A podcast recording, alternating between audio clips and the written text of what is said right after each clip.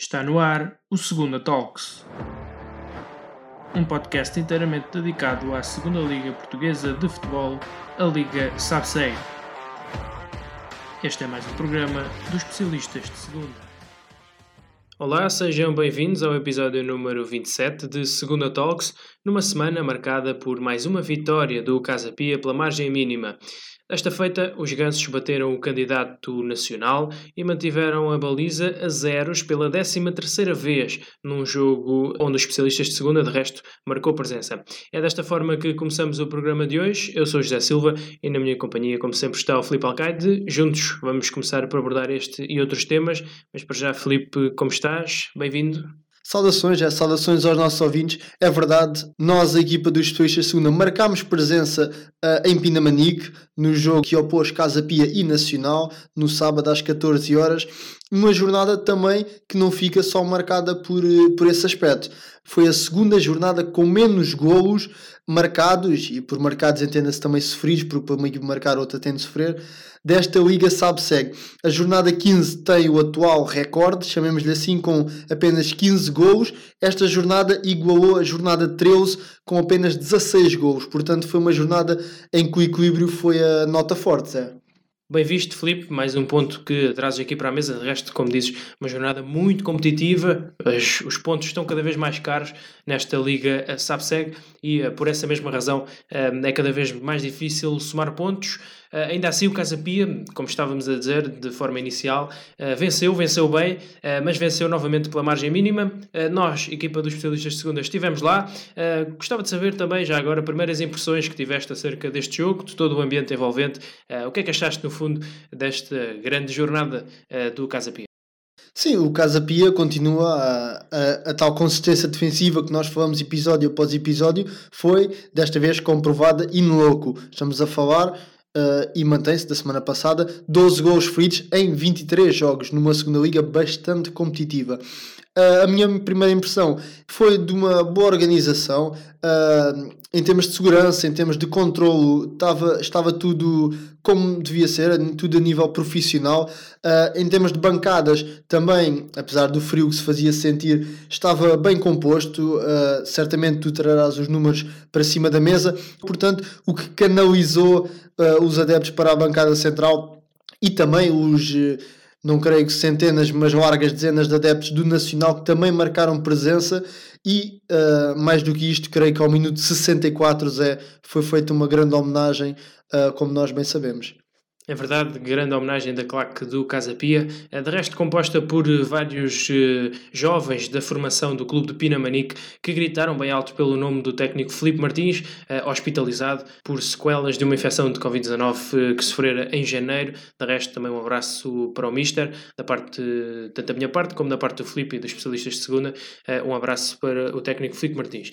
mas, indo ao encontro do que estavas a dizer, foi a nossa primeira vez em Pinamanique, nunca lá tínhamos ido, foi uma experiência muito agradável, fomos muito bem recebidos, de resto estava lá uma festa uh, muito interessante, até por, por ter estado lá o Roadshow da Liga Portugal SAPSEG, que traz também sempre muita gente, mas de resto é prova de um clube bem organizado, um clube que trabalha muito bem as suas infraestruturas e Felipe fica cada vez mais à vista de que os clubes que investem, que querem tornar um produto cada vez melhor para os seus adeptos, uh, são no fundo recompensados e o primeiro lugar do Casa Pia não pode ser aqui escamoteado, não é?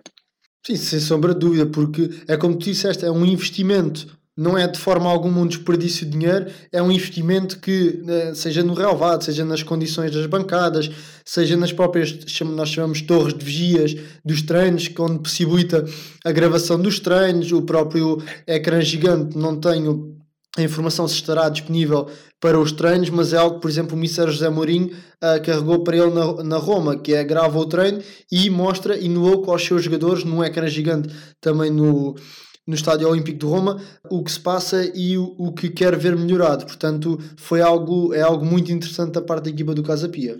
Sim, de resto aquele relevado estava muito bem tratado. Olhar para aquele relevado, uh, e nós já tivemos no programa passado uma análise exaustiva ao que se passa nos relevados portugueses, mas olhando para, para este tapete verde, dá mesmo vontade, dava mesmo vontade de ir lá para dentro, porque, porque estava muito bem tratado, estava visualmente muito apelativo. Uh, não sei se os atletas terão esta mesma opinião, porque muitas das vezes os olhos dizem uma coisa, mas a realidade diz outra. Mas a verdade é que estava muito bem aparentado aquele relevado do Casa Pia um clube que certamente nos próximos anos, se não for já esta época, irá conseguir a promoção à Primeira Liga. Muito bem, Filipe. Ainda olhando para este jogo e uh, para as condições climatéricas, como tu falaste bem, uh, vento, nós sofremos um pouco disso uh, na bancada. Os atletas lá dentro não se notou em alguns momentos, mas a verdade é que, principalmente na primeira parte, parece-me que a estratégia do Casa Pia estava a ter algumas complicações devido à força do vento. Por exemplo, os passos em profundidade não estavam a entrar com tanta facilidade e a linha defensiva do Nacional estava a ter algumas facilidades nesse aspecto, porque nós sabemos como é que isto é, basta um bocadinho mais de velocidade velocidade, a recepção já não é tão bem feita e pronto, a partir daí a jogada acaba-se. Uh, sentiste que também o vento foi um fator perturbador uh, da ordem do jogo na, neste, neste caso a Pia Nacional? Não, não sendo um fator, como tu disseste, perturbador, eu acho que foi um fator uh, pela negativa. De um lado temos um Casa Pia com jogadores como o Godwin, como o Jota, o próprio Antoine, uh, não sendo o mais rápido dos três, mas sendo rápido, jogadores muito verticais, jogadores que gostam de uma bola nas costas.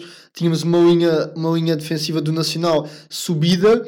Uh, o próprio guarda-redes, quando batia as pontapés de baliza ou quando agarrava a bola na mão, tinha sempre essa preocupação, mas depois tínhamos de.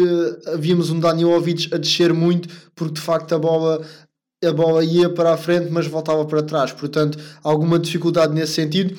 Uh, se bem te recordas, muitos dos lances de, de perigo, a grande a esmagadora maioria, foram de bola parada, portanto, alguns inclusive tentativas de canto direto.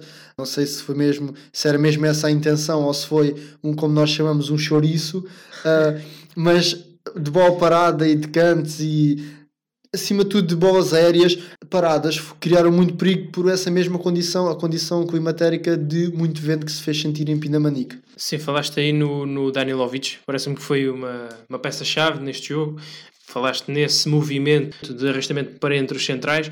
É um movimento que o Danilovic já faz há muito tempo. É uma prática do, do Nacional, como sabes, eh, para tornar a, linha defensiva mais forte, com, com maior superioridade numérica.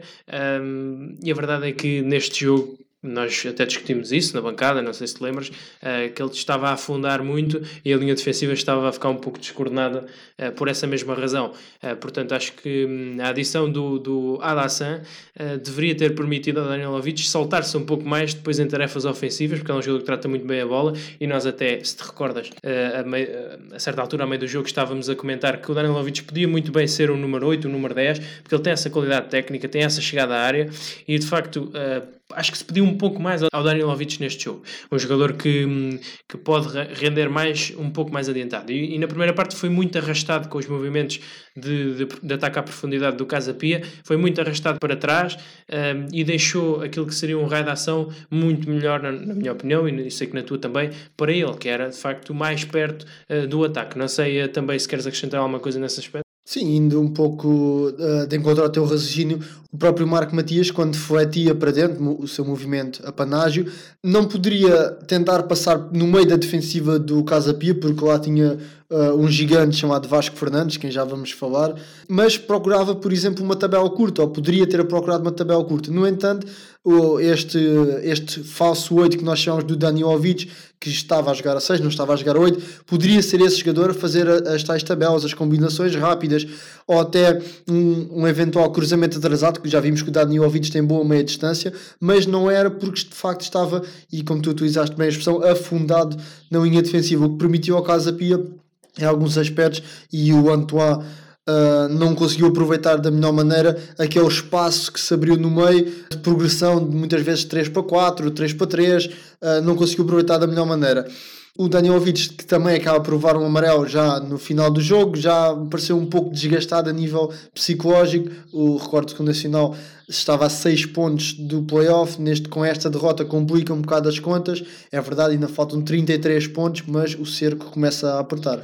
Olhando para a tabela classificativa, o Nacional tem neste momento 36 pontos, está no sexto lugar, está a 7 pontos uh, do primeiro lugar de subida, lugar de, de playoff. Uh, achas que já não é possível, ou pelo menos se começa a ficar cada vez mais complicado? É essa a tua ideia?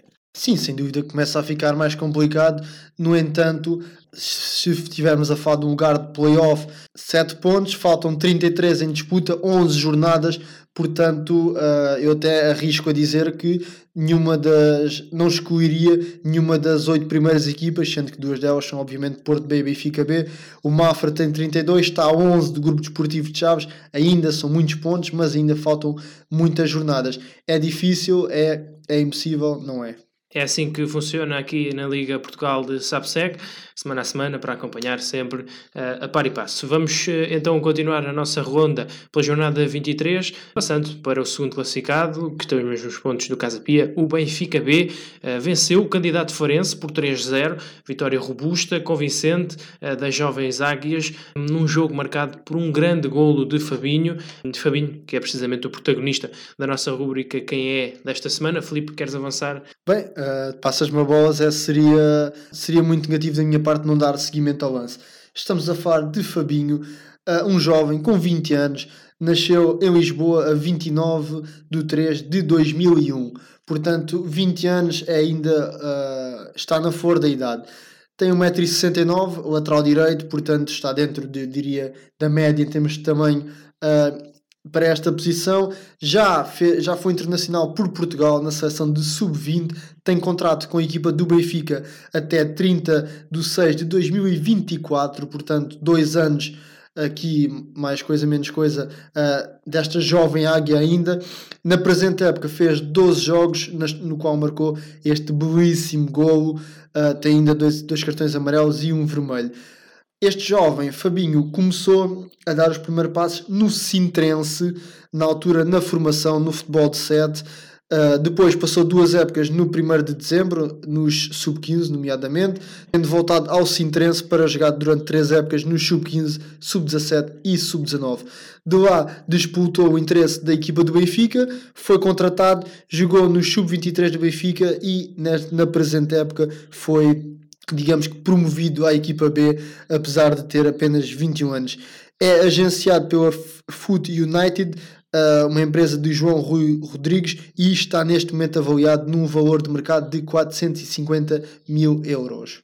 Para saberem o que é que o Fabinho jantou ontem, já sabem, podem contactar o Felipe através das redes sociais. Sim, parece-me que é um, o Fabinho é um jogador que me tem surpreendido muito esta época, porque ele não era nem de perto nem de longe o jogador que eu augurava como titular para esta temporada. Aliás, Felipe Cruz é uma das maiores promessas do futebol encarnado e está neste momento sem jogar, precisamente pelo Fabinho, que tem feito boas prestações jogo após jogo, ganhou a titularidade com António Oliveira, claramente, e é um dos jogadores mais regulares do Benfica B neste momento. Benfica B é esse que venceu convenceu, convenceu também uh, frente a um Farense que uh, mostrou aqui estar uns furos abaixo do que já nos tem habituado. De resto, Henrique Pereira, também outro jovem, tem-se destacado cada vez mais nesta equipa do Benfica, um jogador muito rápido, não só a executar, como também na forma como pensa o jogo, e portanto é um dos destaques claramente desta vitória do Benfica B uma equipa do Benfica B, como tu disseste e bem, Zé, venceu e convenceu uh, uma equipa do Farense que pareceu não ter o melhor plano para travar estas jovens águias. Estamos a falar também do excelente gol do Fabinho, um lance uh, espetacular, um lance saído da cartola, obviamente, mas mesmo durante o jogo, em termos de oportunidades de gol, em termos de jogo jogado, o Farense pareceu nunca ter a receita para levar de vencido ou até empatar frente ao Benfica B, que está numa forma excelente e continua no segundo lugar em igualdade pontual com o Casa Pia. É verdade, um uh, Benfica B que utilizou de resto Morato, o central da equipa principal, que apesar de tudo tem apenas 20 ou 21 anos, portanto ainda é um jovem, ainda está bem uh, enquadrado neste contexto, uh, porque não tem tido muitos minutos na equipa principal. É claro que, que, o objetivo foi mesmo dar alguns minutos para que ele, nesta próxima semana, possa vir a jogar, caso o Otamendi, por exemplo, não jogue um, algum jogo. Portanto, também no Porto B se assistiu uma, uma situação similar, já lá vamos, mas, mas este foi também um dos destaques. De resto, Tomás Araújo, o seu parceiro de defesa, fez uma exibição soberba e também já vai uh, conquistando cada vez mais os adeptos encarnados. Avançamos nesta um, ronda de jogos uh, para o encontro entre uh, o Feirense e o Rio Ave, um encontro que reuniu muita gente no estádio. Confesso que já há muitos anos que não via o estádio Marcolino de Castro tão cheio, se calhar desde os tempos da Primeira Liga. De resto, os dirigentes fogaceiros, durante a semana, estiveram em várias escolas do Conselho de Santa Maria da Feira fazer, a apelar a que os adeptos venham ao estádio e uh, parece que resultou, parece que vieram mesmo muitos adeptos a este encontro de facto contrastou um pouco com o que se passou em campo. Em campo viu-se um pouco uma falta de pontaria, uh, se assim se pode dizer, de ambas as equipas, mas de facto os adeptos foram, obviamente, a nota dominante deste jogo. Certamente já darás os números. O estádio Marcoinho de Castro não esteve a abarrotar, mas pouco faltou para isso. É. Aos 35 minutos ainda havia pessoas a entrar. Portanto, estamos a falar de, uh, de uma euforia não só o facto de, de estar o estádio com mais ou menos gente, mas a euforia que havia nas pessoas, até se divulgaram depois imagens fora do estádio e aquilo era excelente, as pessoas estavam mesmo entusiasmadas por ver o Feirense jogar contra um candidato, como era o Rio Ave, e, e o Mister Rui Ferreira até fez o apelo para que nas próximas jornadas se repita, porque é uma força muito importante uh, para o Feirense, e portanto isso é, é sempre nota de, de destaque. Olhando para o futebol jogado, para o campo, duas equipas que se anularam, parece-me que parece-me que chegaram as duas com muito respeito, com um travão de mão, digamos assim. Não queriam beliscar a defesa do adversário para não deixar espaço atrás, para não. Uh, se, enfim, também não tinham do, duas das suas maiores armas. De um lado, do Feirense, o Fábio Espinho. Se a flecha for Petkov, o Fábio Espinho é o arco. Portanto, é um jogador que que é muito interessante no ponto de vista ofensivo, no último terço é muito forte. Do outro lado, o Guga, não há, não há, não há palavras para descrevê-lo já, é um jogador que é claramente o motor desta equipa e que hum, o, João Graça é um jogador que trabalha muito bem entre linhas, é um jogador que nas combinações curtas é forte, uh, mas não é um jogador de transporte como o Guga, não é um jogador que com tanta intensidade defensiva e acho que isso também se notou um pouco. Uh, de resto, depois os adeptos também acabaram por pender a balança um pouco mais para o Feirense, uh, apesar de, na minha opinião, o Rio Ave ter tido mais e melhores oportunidades. Sim, foi um jogo, como eu já disse, em que de facto as equipas mantiveram muito o respeito um pelo outro. Eu até me arriscaria a dizer que nenhuma das equipas arriscou meter a terceira. Portanto, as equipas sempre, como costuma dizer que a manta se, se cobre um lado, destapa do outro, as equipas, o Rio Ave jogando no seu habitual 4-4-2 sem o Guga, porque uma coisa é jogar 4-4-2 com o Guga, outra coisa é jogar 4-4-2 sem o Guga.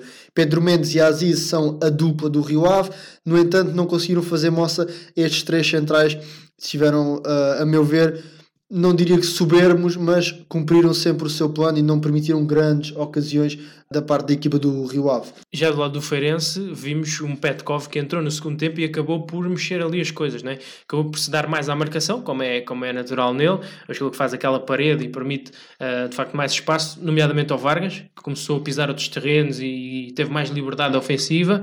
Uh, mas de facto houve essa intenção do Rui Ferreira, já com o jogo em andamento, uh, dar, uh, nutrir a sua equipa de outros, de outros predicados ofensivos. Sim, de facto, depois da entrada do Petkov, já com o Vitor Gomes muito desgastado, seus 34 anos, obviamente, não vai, não vai para novo, já muito desgastado, deixando o Petkov em situações de 1 para 2 contra os dois centrais do Rio Ave, é algo que eu diria que é perigoso. Um jogador como Petkov, com as características que tem, é um jogador que, com o qual devemos ter sempre um olhinho. O João Graça, como tu disseste bem, é um excelente jogador, é não é igual ao Guga e hum, o, o Rio Ave precisava de um Guga neste jogo, um desbloqueador de jogo, precisava de alguém que queimasse etapas, que conseguisse com bola uh, abrir espaço para os laterais.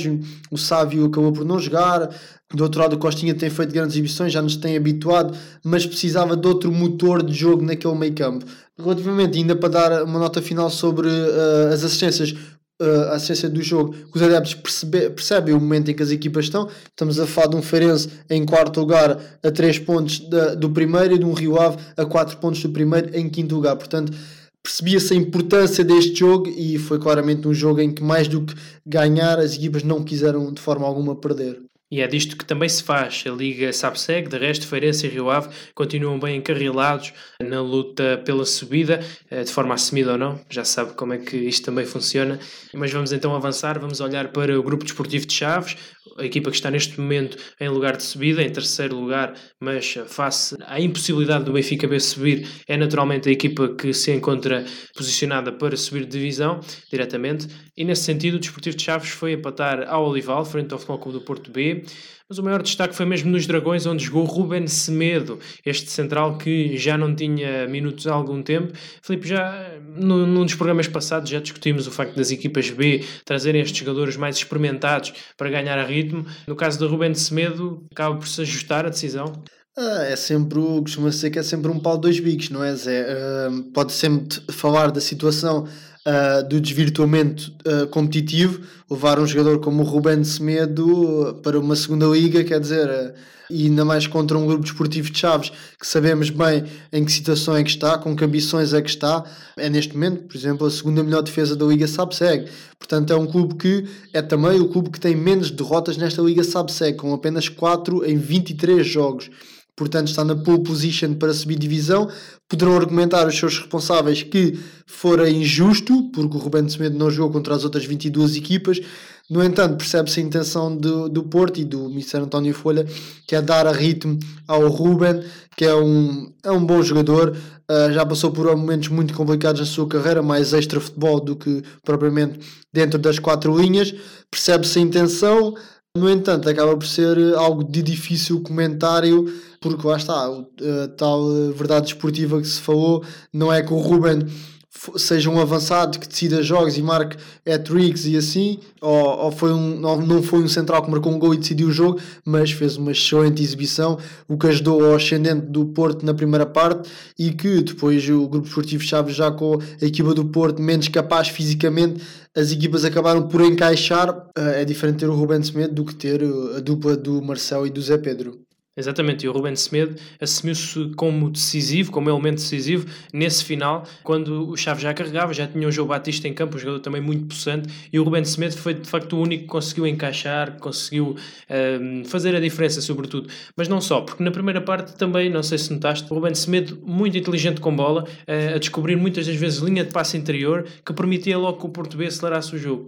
Uh, e aliás foi aí que o Porto B começou a crescer e a ter algum ascendente, como tu falavas, uh, nessa primeira parte parte, porque o Chaves até estava muito bem na pressão, com uma linha de 4 muito forte na primeira pressão, mas o Rubén Semedo, eh, e não só, mas principalmente ele, conseguiu desbloquear com, com bola, com passes, a, a sua, a sua primeira linha de, de construção e, e, o Porto B foi por aí fora. Olhando ainda para outros jogos, e neste caso eh, já lá mais para baixo, na luta pela manutenção, o Leixões chegou aos 30 pontos, não se poderá dizer que conseguiu a manutenção, porque isso é sempre muito complicado nesta liga SAPSEG, mas estamos estamos a falar de uma das equipas mais regulares, aliás, olhando aqui para a diferença de golos, estamos a falar de 0, 28 golos marcados, 28 sofridos, portanto é uma equipa muito certinha, chega aqui aos 30 pontos, uh, já ganha um embalo diferente para o que falta jogar nesta temporada. E Felipe, mais uma vitória importante, desta feita uh, também condicionada por aquilo que foi a expulsão eh, mais uma do Académico de Viseu, mas uh, acaba por se aceitar uma vitória justa do Leixões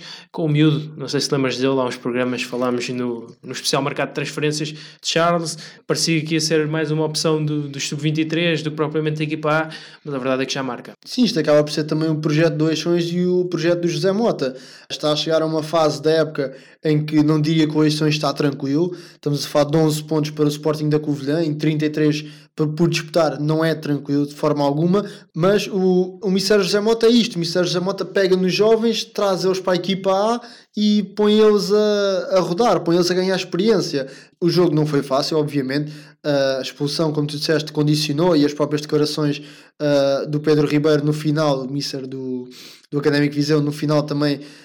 Não, não digo que seriam de alguma resignação ou de alguma aceitação, entre aspas, da derrota, mas foram nesse sentido uh, do lado da equipa do Eixões.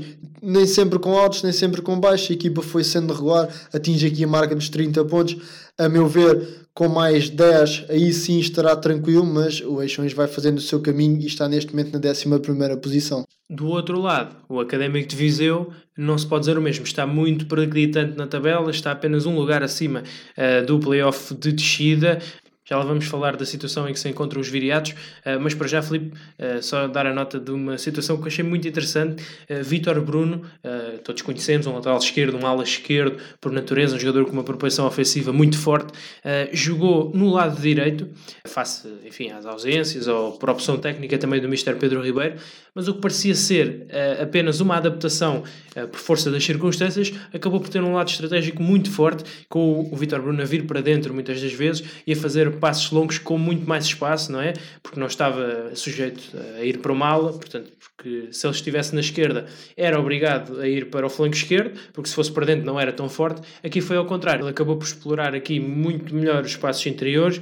e os espaços longos, os espaços em busca da profundidade do Nils Baumer. Portanto, há, há, também aqui esta, esta questão, e já tivemos aqui o, o Vitor Bruno numa entrevista uh, para o nosso canal de YouTube, uh, e ele de facto mostrou-se sempre um jogador muito inteligente, muito entendedor do jogo, e aliás quer ser treinador de futebol, já o confessou. Portanto, uh, isto também faz a diferença, não? É? Um jogador inteligente também se adapta melhor às circunstâncias e ao contexto. Sim, costuma-se dizer que um jogador joga onde o treinador o colocar, ou até, se quisermos dizer um pouco mais, um, um jogador joga bem em qualquer posição. Portanto, um lateral esquerdo ou lateral direito perdes em termos de construção de jogo, porque vai sempre, vai sempre ter tendência a puxar para o seu pé dominante, ou seja, tendência para que a pressão lhe seja feita por fora, de fora para dentro, o que é mais perigoso em caso de perda de bola.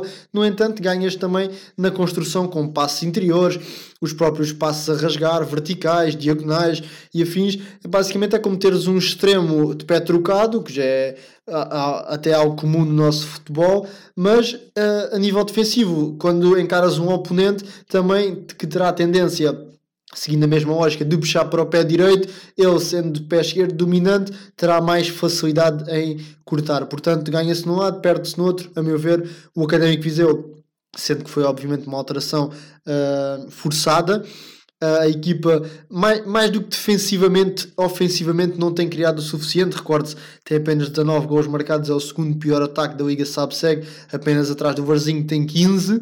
Portanto, eu acho que o maior problema não está atrás, está também está atrás, mas o maior problema está na frente. E olhando para esse problema uh, que ele encaixa aí, um, o Académico neste momento está com 24 pontos, 15 lugar.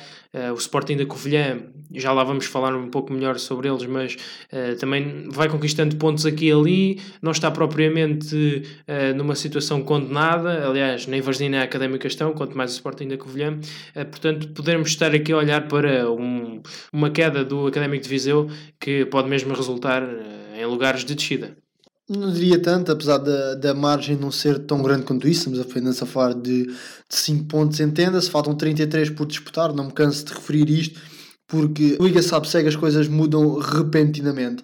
No entanto, a situação não está a ficar fácil e mais do que fisicamente, ou tecnicamente, ou taticamente, a nível psicológico, começa-se a notar algumas mazelas, não só na equipa, mas também no treinador Pedro Ribeiro do Académico Viseu. E muito influenciou o facto da equipa não estar a jogar uh, no seu reduto natural, o estádio do Fontelo, mas sim um, no estádio municipal de Aveiro acaba por sempre ser um handicap, não, é, não tem nada a ver jogar em nossa casa, entre aspas, do que jogar no outro lado. Eu sei bem do que é que estou a falar, portanto, não ajuda. É uma época muito complicada para a equipa do Químico Viseu. Veremos se conseguirá acabar da melhor maneira.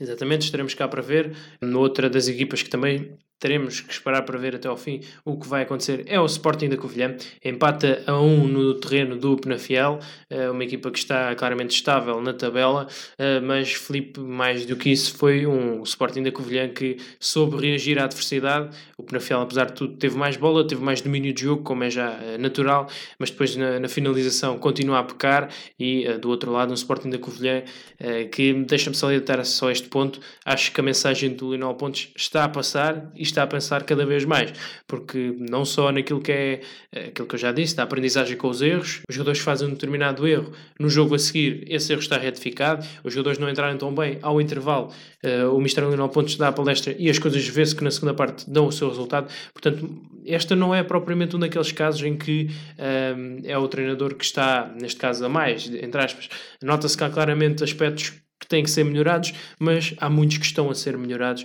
e que, e que tem sido um trabalho também, na minha opinião, muito bem feito do Lionel Pontes, essencialmente na forma como integrou os reforços, uh, nomeadamente o Cucula e o, o Rui Gomes, e, e não se tem notado muita ausência do jogo, na minha opinião. Sim, uh, o maior problema não será a mensagem, nem a forma como ela é passada. O problema é quando, isto é obviamente uma expressão, é quando os jogadores começam a inventar novos erros, não é? Obviamente que cometer um erro, o erro faz parte do processo, entenda-se, o erro vai sempre acontecer, quer sejam jogadores, treinadores, árbitros, temos de aceitar o erro, mas também temos que aprender com ele e, acima de tudo, parar de cometer erros. Uh, a meu ver, este jogo foi mais dois pontos perdidos do Penafiel do que um ganho uh, do Sporting da Covilhã. Se o Penafiel tem ganho, sobe ao sétimo lugar. Não diria que estava na luta, mas estaria apenas, a, apenas entre aspas, a 10 pontos do Grupo Desportivo de Chaves. Portanto, a equipa do Penafiel vai fazendo uma época tranquila, apesar de, na minha opinião, ter plantel para fazer mais. Do outro lado, o Sporting da Covilhã, como tu disseste bem, vai somando pontos, vão sendo erros retificados, as, as próximas jornadas vão ser decisivas, não há maneira de escamotear isto, faltam 33 pontos, 11 jornadas, uh, mais uma vez, portanto, cabe ao, Lionel, ao Mr. Lionel Pontes fazer com que deixe de haver erros e mais do que retificá-los. Muito bem, passamos ainda aos olhos pelos jogos que ainda não falámos. Vila Franquense venceu a Académica de Coimbra por 2-1. Já o Trofense perdeu em casa com o Desportivo de Mafra por 3-1 e o Estrela da Amadora empatou a 0 com o Varzim. Felipe, notas rápidas sobre estes três encontros. Acima de tudo, uh, no Estrela da Amadora Varzim, Estrela da Amadora não sofre gols, era a pior defesa, era e continua a ser a pior defesa do campeonato, portanto positivo da equipa, do, da equipa tricor. Varzim não marca, é o pior ataque, era o pior ataque, continua a ser, portanto, um jogo em que infelizmente não houve, não houve, não houve gols. Sendo que não foi o melhor jogo a nível de futebol jogado, não foi. A nível tático, viu-se que as equipas tinham estratégia bem montada, mas não era para ganhar, era para não perder, portanto resulta um ponto para cada lado.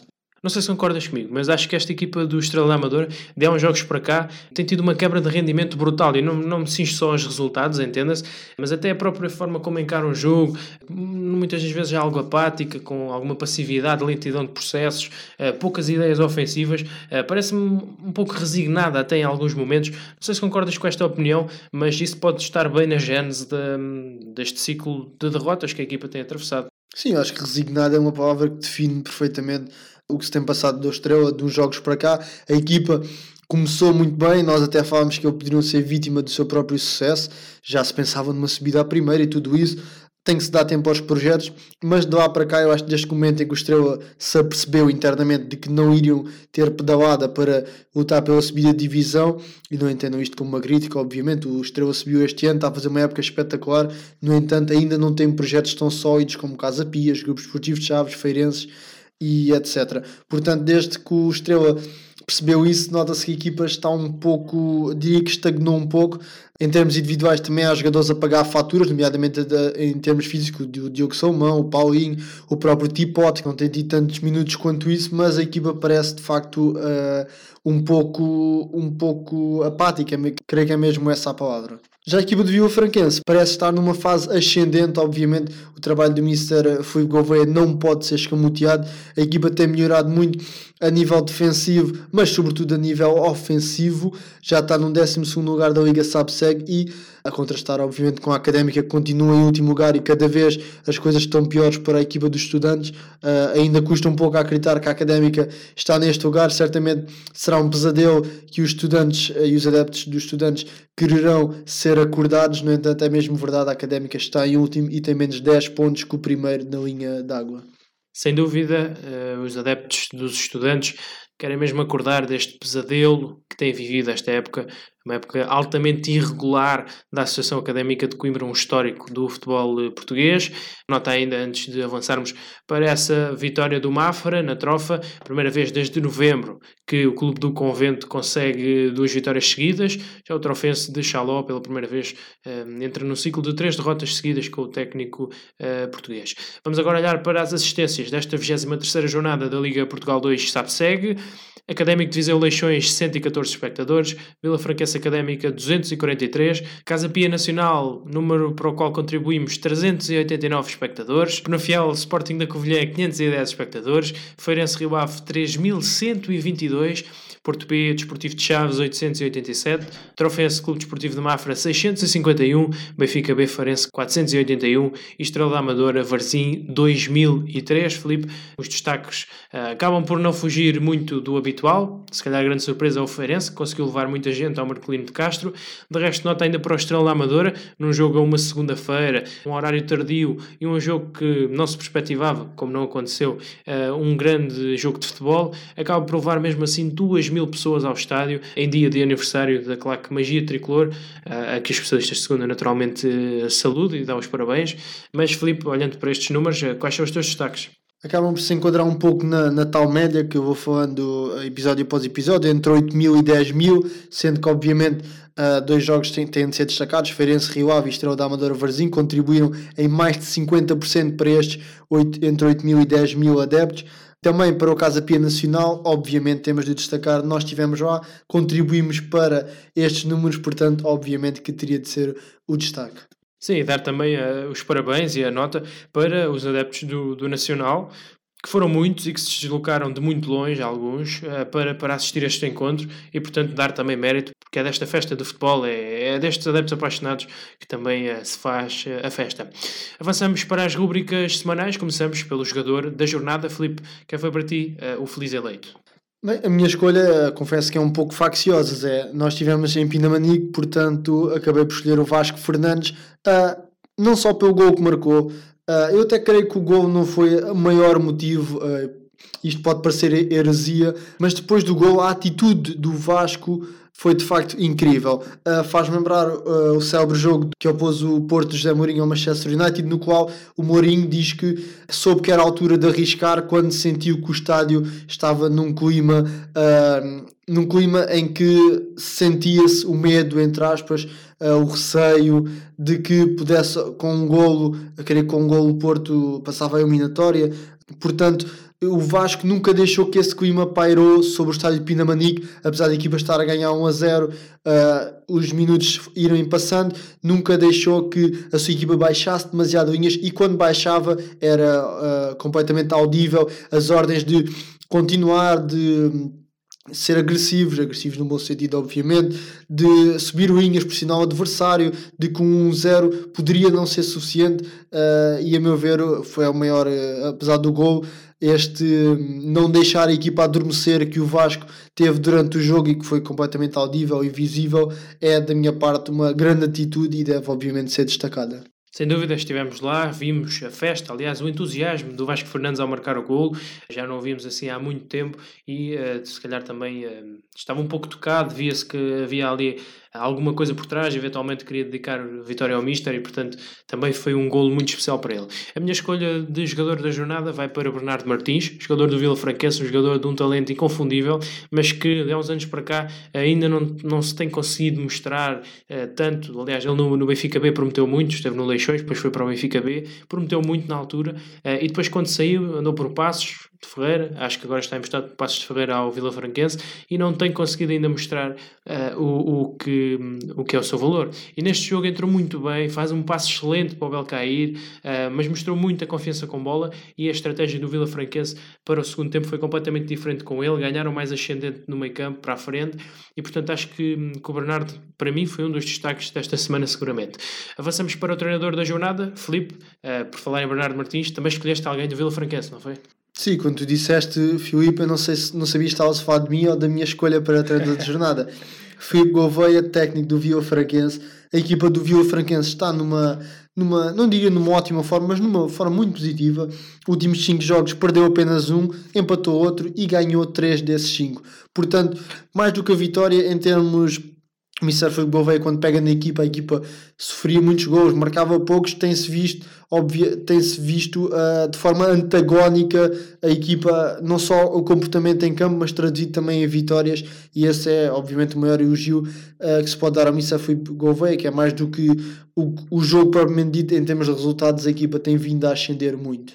Claramente, a minha escolha é José Mota, treinador do Leixões, que, eh, entre os pingos da chuva, muito criticado às vezes, pouco adorado uh, em muitos casos, é um treinador que mete as suas equipas a conquistar os seus objetivos. Neste caso, e depois na época passada também ter feito uma, uma uma permanência tranquila, acaba por depois ter espaço para lançar jovens, etc. Nesta época também já vai estando encaminhado para que tal aconteça e esta vitória no Académico de Viseu foi muito importante porque ganha vantagem sobre um concorrente direto e portanto o Leixões também vai lançado para fazer uma época tranquila. Avançamos para a frase da semana, Filipe, eh, posso começar eu se quiseres. A minha escolha é de Vasco Matos, treinador adjunto do Casa Pia, que depois da vitória que nós eh, fomos ver frente ao Nacional, disse e passo a citar, esta vitória é para o nosso treinador, fomos falando uh, nestes dias, que recupere rápido, estamos à espera dele. Uh, uma frase que uh, tem então essa importância, mais do que desportiva, se, muito pessoal e muito social por parte do Vasco Matos, de uma equipa do Casa Pia que certamente não teve uma semana de trabalho regular, preocupada com o seu mister e, portanto, esta vitória assenta que nem uma luva aos gansos. Sim, porque o futebol é muito mais do que o futebol. A minha frase da semana também vai no sentido de no sentido de uma, uh, de uma situação delicada, no caso, uh, Mr. Filipe Gouveia, que diz o seguinte: O Belkir esteve ausente do grupo durante dois dias, o pai foi operado ao coração esta semana e ele foi até a França para o acompanhar. Esta vitória é também por isso para ele. Portanto, uh, como eu disse, o futebol nunca será só futebol, o futebol é muito mais do que só futebol. Portanto, duas situações aqui uh, semelhantes, no qual mostram uh, bem o quão frágil nós somos e quão, o quão importante é o futebol para todos estes intervenientes, mas que há coisas mais importantes do que o que se passa nas quatro linhas. Muito bem, então, frase também muito delicada, muito sensível, do Mr. Filipe Gouveia, que retrata bem aquilo que é um jogo de futebol, que às vezes é muito mais do que um jogo. Vamos olhar agora para a jornada 24 da Liga SAPSEG, uma vez mais uh, super competitiva, uh, e fica também esta nota. Nesta jornada 24 defrontam-se Leixões e Estrela Amadora. Felipe, não sei se te recordas, mas uh, na primeira volta fomos assistir este jogo na Amadora, portanto também fica aqui esta curiosidade. Já passou uma volta desse jogo, parece mesmo que foi há pouco tempo, mas não foi. foi. Parece que foi ontem, incrível. Exatamente, e nesse sentido gostaria de saber qual vai ser a tua escolha para o jogo da jornada. Vamos ter um duelo, um duelo no topo, um duelo entre Grupo Esportivo Chaves e Benfica B no dia 25 de Fevereiro às 6 da tarde, um duelo que não poderemos de forma alguma perder. É verdade, mais um duelo que pode significar ou não passos importantes na luta pela subida ou até por um eventual título da segunda Liga, no caso do Benfica B, uh, mas vamos esperar para ver. Noutro prisma, e lá mais para baixo, a minha escolha é uh, o jogo entre a Académica de Coimbra e Académico de Viseu. Porquê? Uh, porque se trata de, na minha opinião, a última oportunidade, e eu uh, não tenho medo das palavras, arrisco mesmo a dizer que é a última oportunidade da Académica sair deste fosso em que se encontra. Não que fique matematicamente algo decidido, mas acho que perder contra um concorrente direto como é o Académico de Viseu, colocar-se numa situação altamente pejorativa, de faltarem 10 jogos, não ter ter praticamente uh, esperanças de subir, vai ser muito calamitoso. Pelo contrário, se vencerem, vai ser uma, uma nova vida para a académica. Até final, ainda tudo pode acontecer e, e é isso mesmo que os adeptos da Briosa esperam. Vamos esperar nós para ver. Para já, Felipe, e mesmo para fecharmos, uh, dar ainda a nota de que hoje, no dia em que estamos a gravar este episódio, passam 50 anos da criação do Sindicato de Jogadores Profissionais de Futebol. Os especialistas de segunda não poderia passar ao lado desta nota e uh, perguntava-te também uh, a importância desta instituição que ao longo dos anos também tem evoluído e os atletas têm evoluído com ela.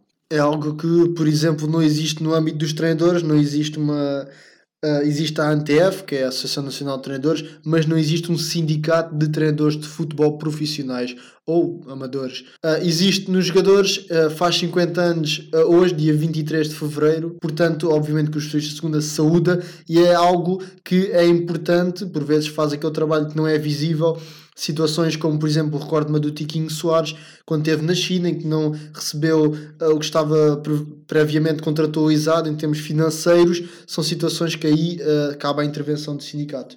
e o próprio Vitória Futebol Clube de Setúbal, aqui ao lado, que, que teve aquela situação que todos conhecemos, quase uma época inteira sem receber, seis ou sete meses sem receber, quando o clube foi para o Campeonato de Portugal. E se não fosse a ação do sindicato, se calhar muitos daqueles jogadores nem, nem comiam, nem bebiam. Sim, ou até, ou até mais, até podemos ir mais, eh, mais perto da situação que está acontecendo neste momento no Pinhal Novense SAD, que é subejamente já conhecida, também terá impactos uh, na formação, nomeadamente na equipa de júniores, portanto é, a importância de haver um, um sindicato de jogadores é mesmo para esta situação, até deixo aqui uma sugestão, a criação uh, de um sindicato de jogadores não profissionais, obviamente que é muito mais complicado, mas a nível da formação eu acho que cada vez é mais importante. Sim, nós estamos aqui a olhar para casos extremamente graves, uh, últimos casos já quase, uh, mas a intervenção do sindicato não se cinge apenas a isso. Atenção, uh, também no percurso formativo dos ex-atletas é muito importante. Estamos a falar de jogadores que têm mais têm uma, uma porta de entrada maior, mais oportunidades por estarem a colaborar com o sindicato. Portanto, se repararmos até uh, hoje todos os jogadores têm uma porta aberta no sindicato porque também são muito bem tratados lá, são, uh, são efetivamente, é, é efetivamente um, o início de uma nova vida e não o fim da carreira dos jogadores só. Portanto, acho que o sindicato nesse aspecto também assume uh, vital importância. Filipe, mesmo para fecharmos, deixo-te então um minuto para te despedires de quem nos ouve. E como sempre foi um prazer enorme estar aqui, Zé. Uma jornada que fica obviamente marcada pela nossa ida a Pinamanique, como de resto ainda não, não tínhamos dito neste episódio, creio. Uh, portanto, obviamente, vai sempre no sentido de que vejam a segunda liga, vão haver excelentes jogos este fim de semana, portanto, fiquem atentos uh, à segunda liga.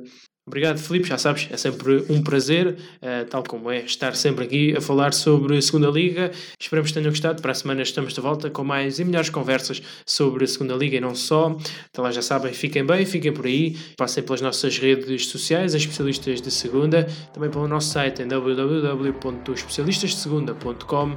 É grátis e é exclusivo. Até para a semana.